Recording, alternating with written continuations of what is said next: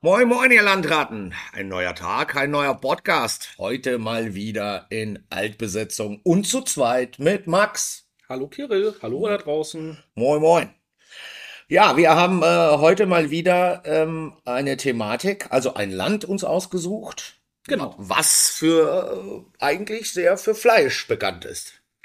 Für Fleisch und ich glaube, viele verbinden damit auch äh, lecker Rotwein. Und zwar haben wir uns Argentinien äh, als Weinland heute mal ausgesucht, was wir euch äh, anhand von vier Weinen äh, vorstellen möchten. Da bin ich sehr gespannt, was du uns hier äh, ins Glas äh, einschüttest, einschenkst, einschenkst. Ja, also ich habe mal wieder, ich glaube, so kennt ihr uns oder so kennt ihr mich da draußen und auch äh, unsere Gäste hier im Restaurant kennen uns auch dafür, dass es vielleicht nicht das typische Argentinien ist, was ins Glas kommt, aber trotzdem äh, Tradition, Handwerk und das ein oder andere Besondere eben. Was macht denn so, was macht denn Argentinien? Also so, m- beim Rotwein, ja, bin stimme ich dir voll zu. Machen, Weißwein werden sie wahrscheinlich dann auch machen. Was sind da so äh, Weißwein-Rebsorten, die gängig sind oder die am meisten produziert werden oder am liebsten gekauft werden? Ich weiß nicht, wie man diese Frage richtig Ja, also zu Ende stellt.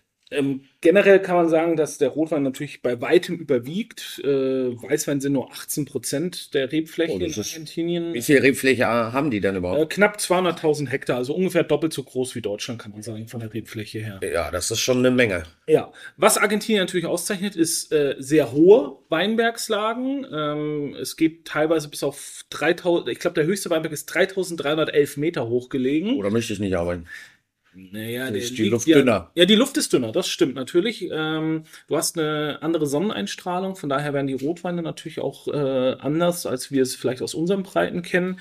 Ähm, Was heißt, was heißt anders? Werden sie dann intensiver oder äh, blasser oder nee, in, ein bisschen intensiver natürlich. da, dadurch, dass mehr Hitze auch ist? Ja, es ist eine andere Sonneneinstrahlung. Also es ist nicht unbedingt Das heißt, Hitze. okay. Ähm, und was du dann halt hast, so der Weinbau findet ja am Fuße oder in den Anden statt und das ist eben äh, natürlich auch dafür verantwortlich, dass wir sehr kühle Winde haben, die im, im, in der Nacht vor allen Dingen aus, aus, den, aus den Berghängen kommen und so haben wir eben eine schöne Mischung aus Hitze am Tag, Wärme und dann schöne kühle Nachttemperaturen. Aber wir waren ja beim Weißwein, also die Ja. wichtigsten Weißweinrebsorten sind Pedro Jiménez, Torontesch, das kennt man, hat, schmeckt oft so ein bisschen wie Sauvignon Blanc, so ein bisschen Mhm. ähnlich.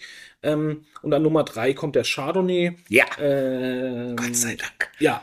Sollen wir mal mit einem Chardonnay anfangen? Kira? Ja, unbedingt. Die Ja. Kehle ist wieder trocken. Genau. Beim Rotwein, äh, wie gesagt, äh, da dominiert der, oder der Rotwein dominiert generell. Da ist die wichtigste Rebsorte. Ich glaube, das ist auch eine Rebsorte, die die me- meisten mit Argentinien einfach verbinden. Das ist der Malbec. Hm? äh, ganz klar federführend. Dann kommt der Bonarda, auch so eine regionale Spezialität, die fast nur noch in Argentinien angebaut wird. Habe ich hier, aber hier kriegt man hier ganz Habe ich noch nie ge gehört. Nicht, also nicht mal gehört. Ähm, also ganz, ganz wenig, ähm, gibt es nicht so häufig. Kann ganz spannende Weine erzeugen, aber oft sind die Weine auch völlig belanglos, die aus der Rebsorte gemacht werden.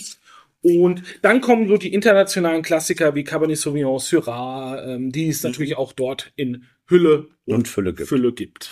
Jetzt, äh, heute haben wir die Weine, lass mich raten, von unserem Lieblingsweinlieferanten. Der ist unter anderem vertreten, aber nicht nur. N nicht nur. Sieht irgendwie so alles nach ihm aus. Nein, wir haben äh, 50-50 tatsächlich. Ähm, es ist natürlich, Argentinien äh, ist schon auch dominiert von großen Brands, ähm, die aber auch teilweise wirklich einen guten Job machen, wie Catena Zapata zum Beispiel, einer der absoluten Mengen, aber auch Qualitätsführer in, in Argentinien.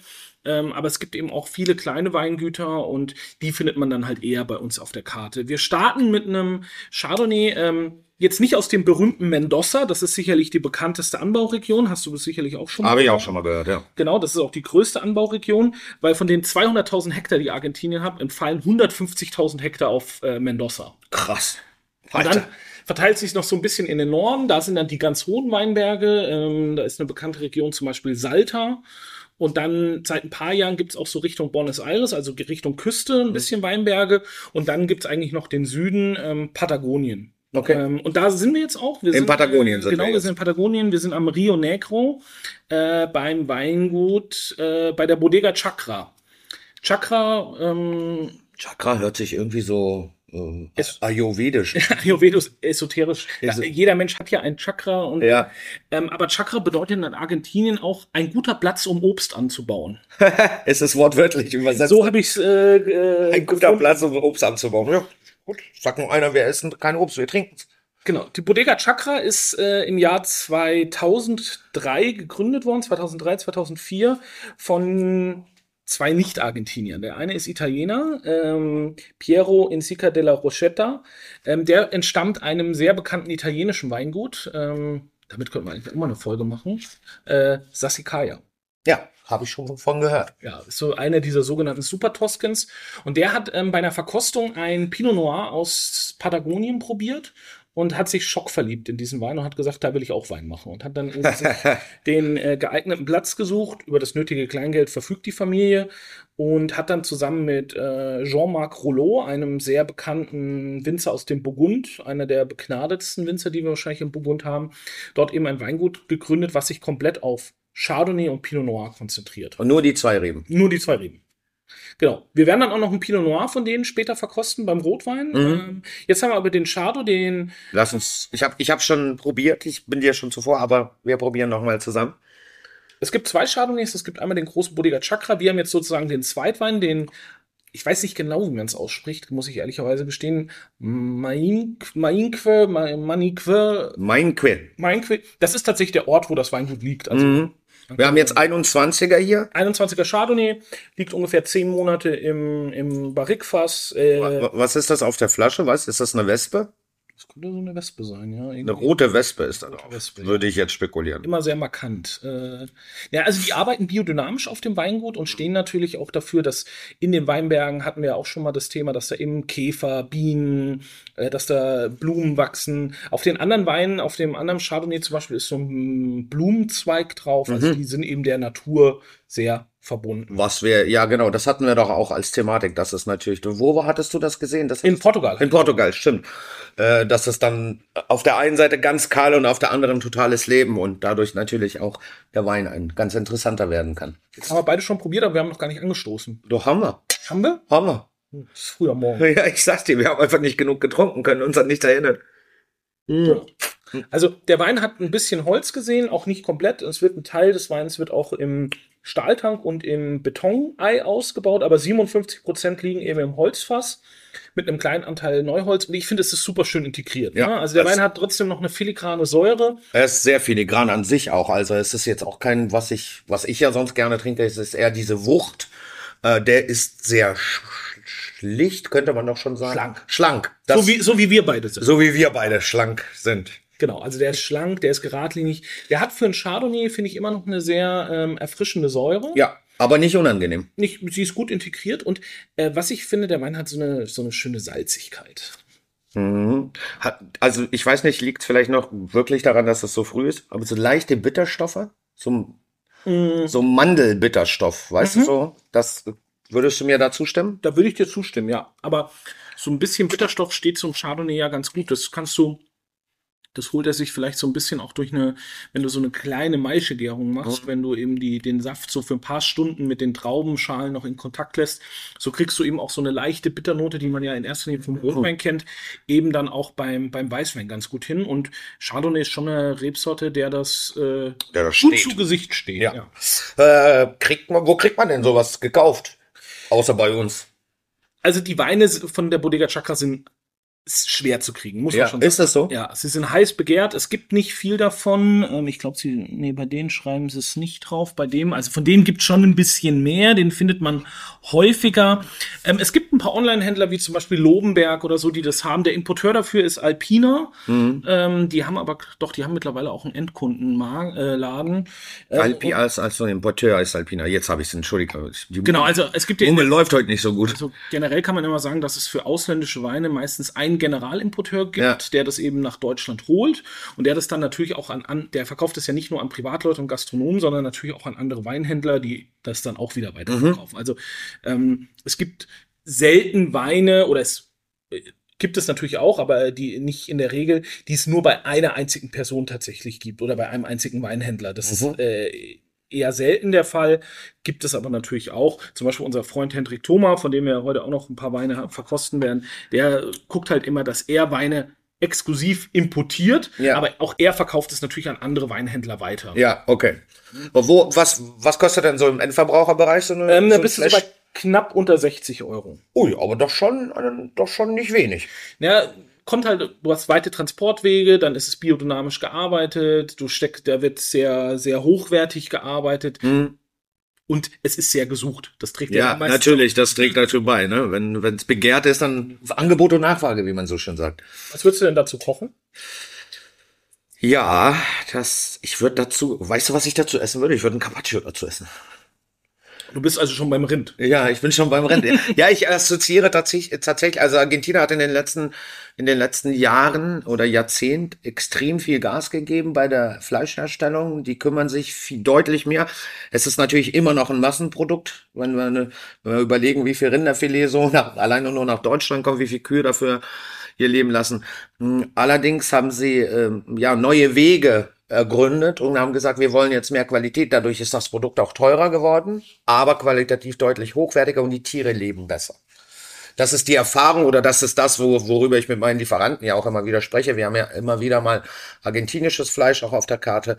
Äh, nicht, weil es billig ist, sondern weil eben die Qualität deutlich nach oben gegangen ist. Aber auch da haben wir ja dann nicht diese, diese extremen Massentierhaltung, wie Nee, sie das sind so dann kleine, Videos genau. kennt, wo die so stehen und äh, kilometerlang siehst du nur Kuh an den Futtertrögen und so. Genau so machen wir das eben nicht. Wir arbeiten ja auch, wir hatten ja auch mal Haveland zu Besuch. Da bei denen beziehen wir das auch, das ist ein Grain Feed, also das heißt ne, äh, Getreide gefüttert, äh, lange Auslaufwege oder große Wiesen. Äh, da achten wir, versuche ich, versuche ich selber immer drauf zu achten. Ich sage, ich will ja auch etwas Ordentliches essen, genauso wie etwas Ordentliches im Glas haben.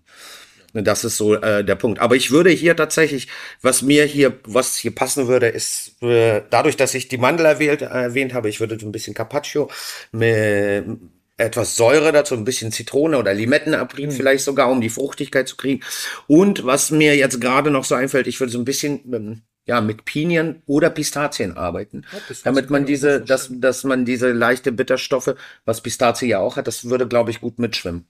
Ja. Ich könnte mir jetzt hier auch so eine, ähm, weil durch diese Salzigkeit, die Mhm. Wein hat, könnte ich, ich wäre jetzt bei einer gebratenen Jakobsmuschel, Mhm. ähm, Haselnuss, ähm, so als Creme, ein bisschen geröstet, Ja, geil. äh, eine kleine Nocke Kaviar. ah ja. Und was bei Chardonnay immer funktioniert, Beurre Blanc. natürlich. Ja, natürlich. Ja, Beurre Blanc muss es- ohne Butter funktionieren sowieso nix. Nein, Spaß beiseite, aber Beurre Blanc, ja klar, Jakobsmuschel, Nuss. Das hatte ich, glaube ich, im Trüffelschwein sogar den Gang. Mit Erbse, äh, Haselnuss, Jakobsmuschel, ohne Kaviar in dem Fall und Beurre Blanc. Logisch. Was ähm, ist jetzt nicht dein Parade-Chardonnay, würde ich sagen, aber schmeckt er dir? Ja, schmeckt mir tatsächlich sehr gut. Ich finde auch hier wieder diese Temperaturgeschichte, wenn er ein bisschen Temperatur kriegt, finde ich ihn viel offener, viel ange noch angenehmer.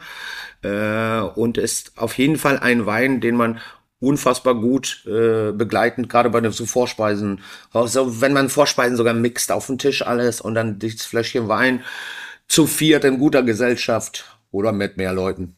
Geil. Dann brauchen wir halt mehr. Gib den Wein auch in Magnumflaschen. Also äh, taucht bei uns Falls man auch, ihn kriegt. taucht bei uns auch mal als dickes Ding an. Ja, das, das finde ich gut. Also irgendwie habe ich es immer verpasst. Aber, aber ich finde es alles wirklich sehr spannend. Was haben wir denn als nächstes? Als nächstes gehen wir jetzt tatsächlich in diese bekannte Weinbauregion Mendoza, die eben äh, über die Landesgrenzen hinaus weit bekannt ist. Und von dort haben wir jetzt einen Semillon, eine Weißweinrebsorte, die wir, glaube ich, auch schon ein, zweimal hier im, im, im Podcast hatten, die ähm, man in erster Linie aus Frankreich, aus dem Bordeaux kennt, für weiße Bordeaux. Und ähm, die aber zum Beispiel jetzt in in Argentinien nur ganz wenig angebaut wird. Wir haben 640 Hektar Rebfläche, aber oft sehr, sehr alte Weinberge, also teilweise weit über 100 Jahre alt, ähm, weil es eben eine Rebsorte ist, die früher von den Einwanderern dort mit hingebracht wurde und ähm, dann eben äh, dort teilweise immer noch steht. Viele Weinberge sind aber dann natürlich den neueren oder jetzt besser laufenderen Rebsorten zum Opfer gefallen. Ich habe den Wein probiert vor ein paar Wochen und ähm, da war ich schockverliebt, muss ich sagen. Also mich hatte ich ich, Echt? ich habe den abends äh, mit meiner Frau auf der Couch aufgemacht ähm, und der hat mir fast, also hätte ich hätte ich Schuhe angehabt, hätte er mir sie ausgezogen. Die Socken haben sich selber in die Ecke gestellt. Äh, und äh, von dem, den Wein haben wir ja, den Den haben wir von unserem lieben Freund äh, von Hendrik. Hendrik, genau. Den, hat, den- den hatten wir doch mal im Weinpaket, richtig? Genau, also der ist nicht im offiziellen Verkauf bei Wein am Limit, sondern den gab es für seine Abonnenten. Also Mhm. ähm, ich weiß von vielen Zuhörern, dass sie dieses Abo kennen, weil sie es selber auch haben. Ähm, äh, auch, auch wir hier haben, glaube ich, im Team sechs oder sieben Weinabos. äh, Mal eins hier. muss mal Provision verlangen bei Wein am Limit. Ja, so langsam. Ähm, und da hat, da sucht er ja auch immer wieder Weine, die er nicht normal im Portfolio hat ähm, und bringt die dann eben in sein Weinabo. Und das war das Abo vom Mai 2023. Da hat er eben zwei tolle, ähm, zwei tolle Weine aus ähm, Argentinien dabei gehabt. Es gab auch einen roten eben Ja. aus dieser Rebsorte Ja, Bonarda. den habe ich nicht mehr tatsächlich. Ja, ich habe meinen auch schon getrunken, sonst hätte ich ihn noch mitgebracht. Ähm, das Weingut heißt Escala Humana Weins, äh, liegt eben in Mendoza, in, diesem, in dieser berühmten Region, in der Unterregion Tupungato. Das ist so eine der bekannteren Unterregionen. Und es ist eben jetzt Semillon aus äh, wirklich sehr, sehr alten Reben. Ähm, hier steht 120 Jahre alte Rebstöcke. Das ist Wahnsinn, ey. Ähm, das Ganze wächst so auf 1200 Metern Höhe und ähm, wird 24 Monate im Holzfass ausgebaut. Wir haben Jahrgang 2020 ähm, und hier jetzt wirklich eine sehr geringe Menge von 1856 Flaschen, die hier produziert wurden. Also, aber die Farbe ist so unfassbar geil. Ja, also die Farbe ist wirklich so Gold, also Gold. wirklich Gold. Ja, sehr, sehr golden. Ähm, es ist eine sehr intensive Farbe. Dann, dann haben wir in der Das ist ja Nase- mein Wein hier. ja, war ich mir ziemlich sicher, dass der dir gefallen wird. Ähm, Boah. Boah. Oh, das ist mal geil. und es ist gar kein Chardonnay. Und es ist gar kein Chardonnay. Ist Wahnsinn. Es gibt also, es gibt eine größere Welt. Ah, ja. Versuche ich dir ja jetzt seit wie lang kennen wir uns? Oh, Äh, eine Weile, aber ich habe ja durch dich auch ganz viel getrunken. Nur, stimmt. nur mit dem Riesling hast du es mir versaut, weil du viel zu junge Rieslinge trinkst. Ja, Entschuldigung. Tut mir leid. Verziehen und vergeben. Nein, also das ist jetzt ähm, für mich ein Semillon. Ähm, das, ist, das ist jetzt ein Wein, ähm, den möchtest du eigentlich den ganzen Abend über im Glas haben, weil er, er wird sich immer wieder verändern. Der Wein braucht Luft. Der Wein kann auch gut ein bisschen Temperatur vertragen. Also den würde ich so bei 10 bis 12 Grad trinken. Doch, Und doch das- schon wärmer. Also, Ja, ja, also, also- deutlich wärmer als sonst regulär, ne? Ja. Aber das ist ein Wein, der unglaublich viele Facetten mit sich bringt. Der hat so eine leichte Rauchigkeit. Ähm, Wie lange hattest du gesagt, ist er im Fass? 24 Monate. 24 Monate. Hat so eine leichte Rauchigkeit, dazu dann am Gaumen so ein bisschen was cremiges, ähm, dann kommt äh, ja fast so ein bisschen wie so ein wie so ein Schafskäse von der Loire so ein bisschen dazu. Ähm, was Semillon auch immer so ein bisschen hat, Semillon hat immer so eine leichte Wachsigkeit. Das riecht so ein bisschen nach nach Bonawachs so ein bisschen. Also, äh, Das ist mal ein heftiger Vergleich, ey. mh. Boah, lecker. Im Off, im Off wird, ähm, Im Off wird genickt oder äh, nein, das wird der Kopf geschüttelt, aber das ist ja immer das Schöne, äh, Geschmäcker sind verschieden. Gott sei Dank, ja. Gott sei Dank. Die trinkt mir nie meinen Wein weg. Das ist der Vorteil. der schmeckt dir ja immer nicht, weil der zu, zu, Zu wenig Kohlensäure. Zu, zu wenig Kohlensäure. Ja, stimmt. Im Was, nur, nur kurze Frage. Also du hattest ja gesagt, den kriegt man so nicht oder er ist nicht im offenen Verkauf. Äh, äh, jetzt ist es natürlich schwierig. Was kostet denn so ein Wein, falls ihn mal wieder auf den Markt geben sollte? Ich denke mal, da will, also er 30, wird jetzt 40 deutlich, Euro? ja, ich denke mal schon noch ein bisschen höher wahrscheinlich. Hm. Ähm, er wird jetzt deutlich teurer, weil kurz nachdem Hendrik ihn für sein Weinabo ausgesucht hat, ist er nämlich bei einem großen amerikanischen Weinmagazin, dem Decanter, Mhm. äh, auf Platz 17 der 100 besten Weine des Jahres gewählt worden. Respekt. Das ist, und das ist tatsächlich immer so eine Auszeichnung. Äh, das ist eigentlich Garant dafür, wenn du da relativ hoch gelistet bist, bist du am nächsten Tag ausverkauft. Die Kenter ist ein Magazin, was ich sehr, sehr schätze, was in Deutschland aber sehr unbekannt ist.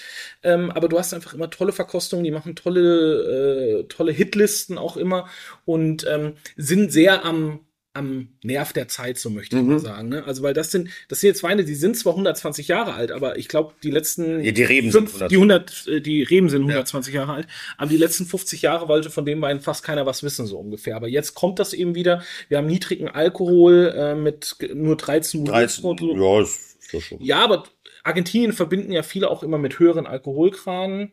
Im Rotweinbereich. Ja, aber auch beim Weißwein. Ich Weißwein machen ja, auch. Warte, was hatte denn der, der andere? Hat drei, auch 13. Auch 13 Volumenprozent. Mein Ku- Kui, Kui. Und da tut sich einfach was. Ähm, und ich bin immer froh, dass Hendrik solche Sachen aussucht. Und soll ich dir das Beste sagen? Hm, erzähl mal. Er hat für uns noch zwölf Flaschen gehabt. Nein. Also kommt bald auf die Karte hier im Kindfeld. Was äh, kochen wir denn dazu? was kochen wir dazu? Ähm, Jetzt spontan aus dem FF. Was fällt dir als erstes ein, wenn du die Farbe siehst? Pasta mit Steinpilzen. Durchaus. Pilze. Ich wäre mit Pilzen gelandet, wirklich. Passt ja zu unserer Pilzfolge. Also der braucht so ein bisschen was Erdiges. Ähm, oder wir haben ja jetzt auf unserer Steakkarte dieses äh, Kotelett vom, San, äh, vom Gran Perino Schwein. Also Ja, das ist, ja, ich, wollt, ich will immer sagen Parmesanschwein, aber es ist ja, Ja, es- Parmaschinkenschwein. Ja, ja, und auch Parmesan. Also die werden ja mit Ja, ja. Parmesanresten, Parmesanresten. also Ge, äh, ge, gefüttert, ge, gefüttert, genau. oder als Getränk wird's denn gegeben. Als Powershake morgens. Ja, Manche, Prote Proteine sind wichtig. ja, Nein, also das könnte ich mir schon vorstellen. Ähm, so ein gebratenes Stück von dem Kotelett, äh, paar Pfifferlinge dazu. Oder ah, der wird immer besser, wenn er jetzt im Glas steht. tatsächlich. das ist eben die Temperatur. Das ist das, was ich gerade gesagt habe. Ne? Jetzt wird er noch cremiger.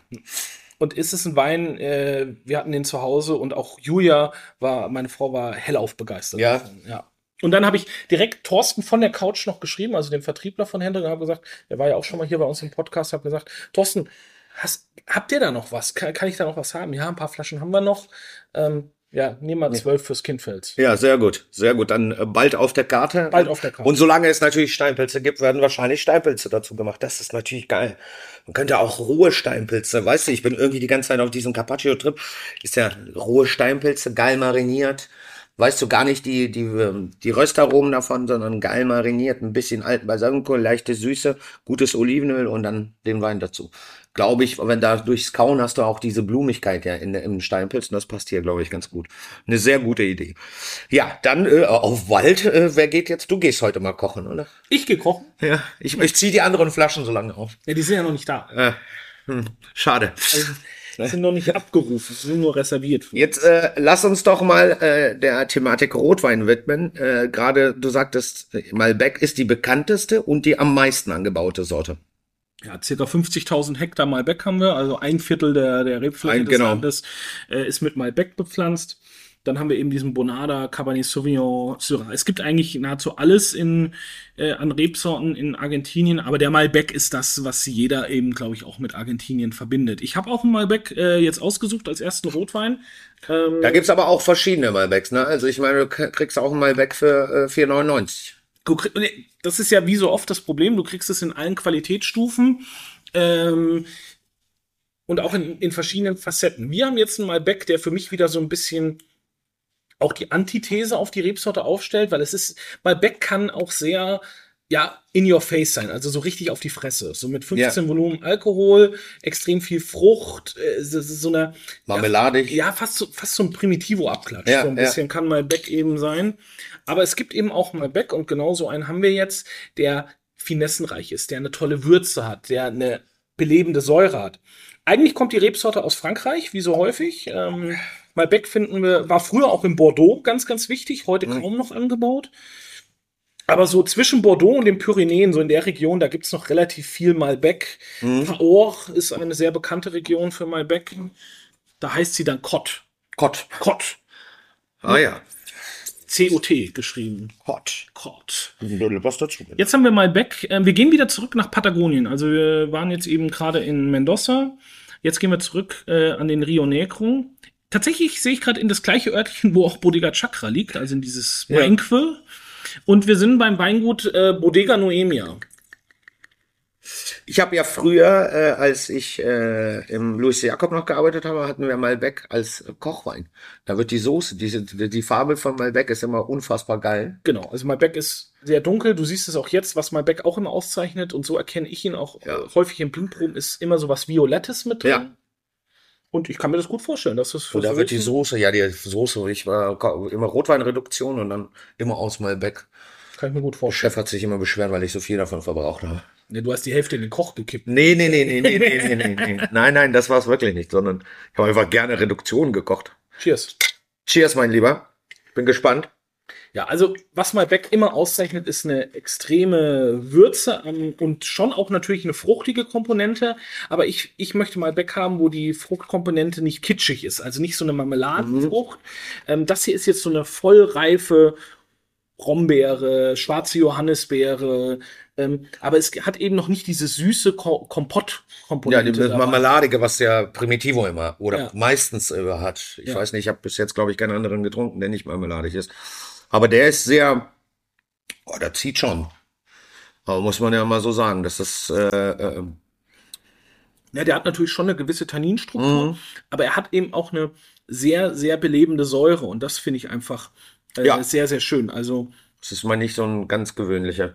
es ist eben nicht so ein plumper Malbec. Also ich finde, Malbec ist oft sehr, sehr plump und man kann fast sagen, so ein bisschen ordinär. Also der, der ist so, äh, wie ich gerade schon gesagt habe, in your face. Mhm. Und hier ist es eben ein bisschen differenziler, bisschen äh, äh, filigraner auch, aber er hat natürlich trotzdem Kraft. Also das Ja. ist jetzt für mich so die, die Kategorie Steakwein. Also da jetzt so ein schönes äh, Ribeye Steak Ja. auf dem Grill, Ja, äh, eine schöne Sauce Bernays dazu, ähm, beim, beim Arrosieren so ein bisschen Rosmarin mit rein, weil der Wein, Malbec hat auch oft so diese mediterranen Kräuter. Genau, Kräuter hätte ich jetzt auch gesagt.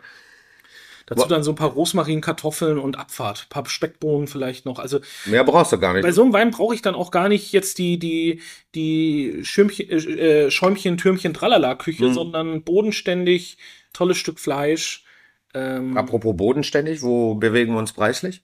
Für Endverbraucher? ähm, Da bewegen wir uns bei plus minus 30 Euro. Okay. Nee, ein bisschen mehr ist es, ein bisschen mehr, Ende 30. Kriegt man das noch irgendwo? Ja, kriegen wir bei unserem Lieblingsweinhändler äh, Hendrik Thoma, Wein am Limit. Einer unserer Lieblingsweine. Einer unserer. Ja. ja. Fast. Sorry an alle anderen. Ähm, ja, genau, also kommt auch von Hendrik. Ich finde, äh, ich habe mal den Winzer kennengelernt. Ich habe mit ihm mal, wie ich noch am Söberg gearbeitet habe, einen Winzerabend gemacht. Und ähm, der Winzer ist Däne. Mhm. Der Winzer ist Däne. Der Winzer ist Däne. War ganz schön warm für den Dänen da. Nee, da unten ist relativ kühl. Also du bist ja noch mal knapp ähm, 1000 Kilometer südwestlich von Mhm. Buenos Aires. Also du bist nicht mehr weit weg von den ersten Pinguinen. Du hast schon sehr... Echt, das ist so. Ja, ja, du bist sehr weit im Süden.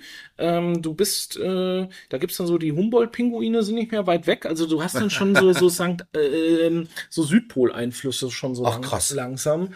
Ähm, es ist da, das ist so eine der südlichsten Weinbauregionen der Welt, weil dann drunter wird's einfach zu kalt. Also drunter geht's einfach nicht. Mhm. Und hier bist du so gerade noch so an der Grenze.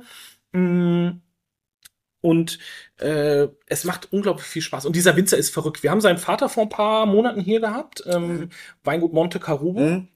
Äh, und der Sohn äh, Hans macht eben die Weine hier in Patagonien und ist völlig bekloppt. Äh, aber positiv. Positiv bekloppt, ich wollte gerade sagen. Bekloppt. Ja. Ja, also es ist ja so eine weinverrückte Familie. Der Papa hat Wein auf der ganzen Welt gemacht, sitzt jetzt eben auf Sizilien mit dem Weingut Monte Carubo. Er macht eben die Weine hier in Argentinien. Der Neffe oder der Cousin macht äh, mit den teuersten Rotwein Spaniens, den Pingus Mhm. in, in, im Ribera del Duero. Der andere Bruder macht Wein auch in Italien. Also es das ist, äh, ist Wahnsinn. ja, die Dänen wissen ja, was gut ist. Das stimmt allerdings. Die Dänen, ja, das äh, hatte ich, ich hatte, glaube ich, mit dir das sogar mal. Die Dänen nehmen ja 30 Prozent des Weine an ähm, Weine aus Deutschland. Und weil sie einfach gerne große Gewächse trinken und auf Qualität setzen, was wir ja hier auch in Deutschland Genau. zum genau. größten Teil haben. Und ähm, was mir mal auffällt, wir haben ja auch sehr viele skandinavische und auch dä vor allen Dingen dänische Gäste. Mhm. Ähm, auch der Otto Normalverbraucher hat ein sehr gutes Weinverständnis. Mhm. Also die haben da ist es schon äh, sehr weit verbreitet, dass man einfach Essen und Wein sehr Genau, zu dass, schätzen weiß. dass das beides ein tolles Genussmittel ist. ist es ein Rotwein, der dir gefällt? Ich muss gestehen, ja. Allerdings, f- wie so oft ich jetzt in letzter Zeit bei mir selber feststelle, ich brauche immer eine gewisse Temperatur, bis mir, bis mir die Aromatik äh, rauskommt. Und das hatte ich früher so nicht gehabt, sondern ich dachte, äh, Weißwein knacke kalt und Rotwein pisswarm so. Entschuldigung, wenn die Ausdrucksweise nicht die falsche ist. Aber äh, inzwischen achte ich da extrem drauf und habe da auch da deut deutlich mehr Spaß. Und ich finde, das ist ein interessanter Wein. Ich könnte jetzt keine Flasche von trinken, aber ein Glas zum, zum ordentlichen Steak wäre auf jeden Fall einer meiner Favoriten, die ich dazu trinken würde. Also ist so für mich Steakwein pur. Steakwein pur, genau. Diese Kräuterigkeit macht ihn so sexy. Aber wir haben ihn, also, weil du gerade das Thema Temperatur angesprochen hast, wir achten da ja immer sehr drauf, dass unsere Rotweine gerade jetzt auch im Sommer eben nicht zu warm sind. Ja. Ne? Dass die eben so mit 15 Grad ins Glas kommen, weil dann bist du, das Glas hat ja Raum, Lufttemperatur Ja, ja, ist ja absolut. bei 28, 29, 30 Grad äh, im Moment. Ja. Und dann wird der Rotwein ja ganz schnell auch deutlich wärmer. Und dann landest du eben bei 18 Grad zum Trinken und dann ist es angenehm. Aber starte ich die Tour ja schon bei 18 Grad. Dann ist es vorbei. Dann lande ich halt bei 21, 22, 23 Ja. Grad. Und dann kommt halt auch, wir haben ja hier jetzt auch 14 Volumenprozent. Je wärmer der Wein wird, desto Alkohol- alkoholischer wird er Ja, natürlich ja. auch. Und dann sag ich ja immer so ein bisschen äh, salopp, äh, können wir halt auch gleich Glühwein trinken. gehen, ne? Weil es wird dann halt wirklich unglaublich alkoholisch. Ja. Ja, ein Schätzchen haben wir noch, ne? Genau, das Beste habe ich mir für den Schluss aufgehoben. Wir gehen noch mal zu dem Weingut, mit dem wir angefangen haben, Bodega Chakra. Und ich habe jetzt mal ihren Top Pinot Noir noch ausgesucht. Ähm, aus dem Weinberg sozusagen, wo der italienische ähm, Besitzer sich eben in diese Region verliebt hat. Ähm, der Wein heißt Trenta i Dorsch, ist eben nach dem Pflanzjahr benannt, 1932, als die Reben gepflanzt wurden. Also jetzt 90 Jahre alt ungefähr. Das finde ich Ähm, Wahnsinn, ey. Und da hat man eben schon, weil wir sind ja weit im Süden, hat man eben Rebsorten angepflanzt, Chardonnay, Pinot Noir, die eben Kühle auch gut abkönnen. Ja. Da unten würdest du, wird's mit Syrah und sowas echt schwierig. Das reift Weil es einfach zu kühl ist. weil es zu kühl ist, genau. Und äh, das, ach so, ja, nee, warte, ich habe zu schnell, nicht zu schnell geredet, zu langsam gedacht. Und was sagst du? Na, muss man mal gucken. Könnte sein, dass Der hat einen Zapfen, würde ich sagen. Kirk, Gurk. Mr. Kirk. Ja, du kannst ja trotzdem uns was erzählen dazu. Also Ich meine, Also das können wir leider nicht verkosten. Ähm, schade, ein Kork. ist mal wieder ein klassischer Kork. Ähm, Korkfehler, ne, ausgelöst durch das Trichloranisol. Oh ja, Ähm, aber ganz schön heavy. Aber irgendwie, Man, man riecht es auch schon am Korken so ein bisschen. Das ist, nicht, das ist nicht immer ein Indiz, leider Gottes. Der Korken kann auch mal täuschen, aber hier äh, führt leider kein Weg dran vorbei. Das ist riecht so ein bisschen muffig, weißt du, wie in alten Kellern. ja, aber schlimmer. Ja, ja, ja, aber, aber ich finde es ganz witzig, den Geruch finde ich trotzdem ganz witzig.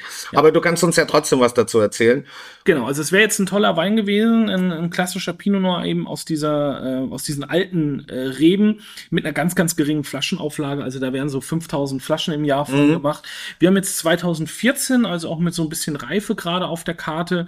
Da ist das Schöne ähm, bei dem Weinhändler Alpina, über den wir die Weine beziehen. Die warten immer noch, die importieren das und warten dann aber trotzdem immer noch ein paar Jahre. Die legen bis- den nochmal die beiseite. legen das nochmal weg, genau. Das ist so ein bisschen den ihr Credo, dass sie eben äh, auch von anderen Weinen, die sie importieren, eben äh, die Weine auch in einer gewissen Jahrgangstiefe anbieten können, weil sie immer relativ große Mengen kaufen Mhm. und sie dann auch relativ lange liegen lassen. Ja, das ist eigentlich, eigentlich sollte es immer so sein, oder? Das, oder wie siehst du das? Es findet da auch ein, äh, oder es hat ein großes Umdenken stattgefunden und es wird immer mehr, ähm, dass es so gemacht wird, aber äh, Alpina, ähm, die Familie Bovensiepen waren da wirklich die ersten, die damit angefangen haben und ähm, da immer noch so ein bisschen auch als Vorreiter zu sehen sind. Was kostet denn so eine Flasche? Ja, da bist du jetzt schon so im kurz vor dreistellig. Kurz vor drei. Ui. Ja, also Schade. je nach Weinhändler wahrscheinlich auch über dreistellig. Mhm. Ähm, das ist jetzt nicht ganz günstig. Ist wirklich ein bisschen schade, dass der jetzt Kork hat. Aber es ist äh, der. Deshalb verstehe ich ja auch, wir hatten die Thematik ja auch schon mal kurz, dass immer mehr Winzer dann so, äh, auch auf Masseldorf. Masseltoff. Jetzt haben wir noch ein Glas zerstört, läuft richtig bei uns. Mann, schade. Der Wein kaputt. Wir haben zum Beispiel der, der ähm, Semillon war mit Ja. dem sogenannten Diamkorken verschlossen. Das ist so ein Presskorken, oder? Genau, das ist so ein Presskorken, wo die Korkrückstände oder die Korkenreste werden geschreddert und werden aber auch gereinigt, sodass eben diese Stoffe, die den Korkfehler auslösen können, rausgenommen Okay. werden. Ähm, äh, Sie sagen, es ist korkfrei. Ich hatte auch schon Diamkorken, die nicht hundertprozentig in Ordnung waren, aber es ist sehr, sehr, die Fehler Deutlich seltener als ein Naturkorken dann in Genau. dem Fall. Und deshalb verstehe ich halt, dass auch immer mehr Winzer auf diese Diamkorken äh, oder auch teilweise auf Schraubverschluss wechseln, weil sie eben sagen, ich reiß mir das ganze Jahr den Arsch auf, im Weinberg, im Keller, um wirklich das Beste aus meinem Wein rauszuholen. Und dann mache ich am Ende einen Korken drauf, den ich ja nicht mal selber herstelle, den ich ja zukaufe. Ja. Und der versaut mir dann alles. Das ist dann sehr ärgerlich, gerade bei solchen teuren äh, äh, ähm, Und zum Beispiel Flaschen. unser Freund Johannes Spieß wird ab diesem Jahr alles, alle Topweine mit Diamkorken füllen, weil er sagt, er hat da keinen Bock mehr drauf, dass das Endprodukt, für was er am wenigsten kann, also der Korken, Mhm. der versaut ihm seine ganze Arbeit. Ja, und da muss ich zustimmen. Und ich meine, der Korken erfüllt doch genau dasselbe, dieser gepresste Korken, wie der Naturkorken, oder nicht? Ja. Als denselben Se oder verändert das irgendwas? Nein, also tatsächlich ähm, sagt der Hersteller, eben die Firma Diam auch, ähm, du kannst selber steuern, wie viel Luft durch den Korken kommen will, weil du kannst verschiedene Nummern bestellen. Das steht dann immer noch hier hinten drin. Ja. Wir haben jetzt hier bei dem Semio ein Diam 10 gehabt. Ich weiß jetzt nicht genau, in was das gemessen wird. Es gibt aber auch Diam 6 und Diam 12. Mhm. Ähm, das ist eben, wie viel Luft durch den Korken gelassen wird. Ähm, desto dichter gepresst ist er oder desto poriger ist Ja, er eben. okay. Ähm, damit kannst du halt sagen, ah, ich will, dass meine Weine ein bisschen mehr Sauerstoff abbekommen, um eine gewisse Reife in der Flasche noch zu durchziehen. Wir reden da über Müs. Ja, ja, also- natürlich, logisch. aber es macht eben schon über, gerade in der Langzeitlagerung halt einen Unterschied, wie viel Luft durchkommt. auch dieser Naturkorken, der wird ja aus der Korkrinde gestanzt Ja. Und da sind ja auch Kanäle drin, also Äderchen, die gewachsen sind und so Ja. weiter. Und dadurch kommt eben auch Luft. Die- die Luft rein, ja. Und hier ist es eben deutlich kontrollierter und deshalb hier sehe ich die Zukunft. In dem Diam-Kuchen sehe ich die Zukunft. Finde ich gut. Das äh, mach doch mal das Schlusswort. Ich meine, Argentina ist ein spannendes Thema. Da könnten wir, glaube ich, zwei Podcaste, drei damit füllen. Äh, Also wir haben ja jetzt wirklich nur einen kleinen Querschnitt gemacht. Wir Ja. könnten noch, man hätte eine reine Malbec-Folge machen können, man hätte eine reine äh, Mendoza-Folge machen können. Wir haben, glaube ich, noch so einen kleinen Querschnitt gezeigt und haben auch hier wieder, glaube ich, so unser Credo, ähm, passt ja auch zum Semio, der heißt ja auch Credo, Mhm. ähm, schaut nicht nur auf den ausgetretenen Pfaden, sondern guckt auch mal ein bisschen links und rechts. Ja. Argentinien hat viel zu bieten, eben nicht nur fette Malbecs aus äh, Mendoza, sondern eben auch elegante Weißweine, äh, elegante Malbecs aus dem Süden, tolle Pinot Noirs, wenn sie keinen Kork haben. ähm, es ist ein tolles Land mit tollen Weinen und ähm, es gibt nicht nur Mainstream, sondern es gibt auch viel Klasse dort. Das ist, glaube ich, ein perfektes Schlusswort. Ja, mir, ich muss sagen, mir haben drei Weine bis auf den letzten geschmeckt. Den Der letzten- hätte dir aber auch geschmeckt. Er hätte mir wahrscheinlich auch geschmeckt, aber die Nase, äh, der Kopf weigert sich dann, das zu trinken, weil das wirklich schon ein heftiger Korken ist. Ansonsten probiert mehr aus. Denkt daran, es gibt auch tolles Fleisch aus Argentina. Äh, ich wünsche euch äh, einen wunderschönen Tag beim Probieren von argentinischen Wein und Essen. Äh, schreibt uns, wie üblich. Genau, abonniert uns, lasst uns einen Kommentar da, lasst uns ein Like da und dann hören wir uns nächste Woche wieder. So machen wir das. Macht's gut. Tschüss.